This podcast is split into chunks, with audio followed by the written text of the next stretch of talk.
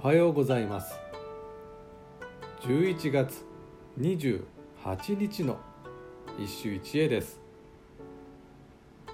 潜在和歌集より「かもなりやす」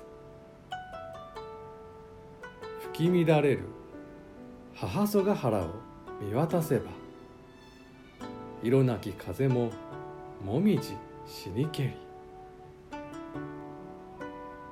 き乱れる。母曽ヶ原を見渡せば色なき風も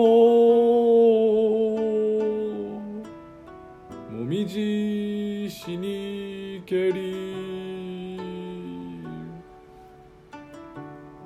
母祖とは？今ではほとんど耳にしないがコナラやクヌギなど里山にあふれた落葉樹のことだ。色なき風は定価の白鯛の袖の別れについ落ちて身にしむ色の秋風ぞ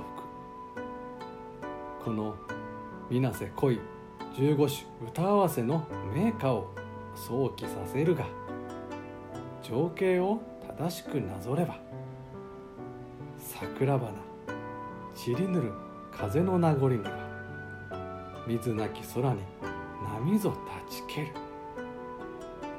貫之のこの歌を思い出す。だとした場合この風は何色に染まったのだろ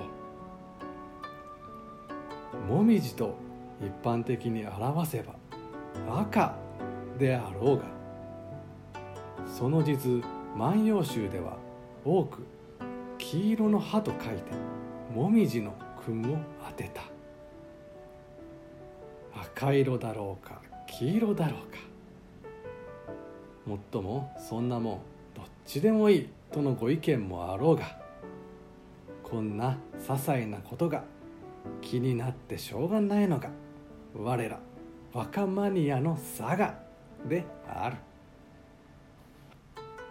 ちなみにもみじの色を黄色から赤へと変えさせたのは白楽天のこの詩。林間に酒を温めて紅葉を焚き石上に詩を記して緑体を払う。これが元になったと噂で聞いたことがある。以上今日も素晴らしい歌に出会いました。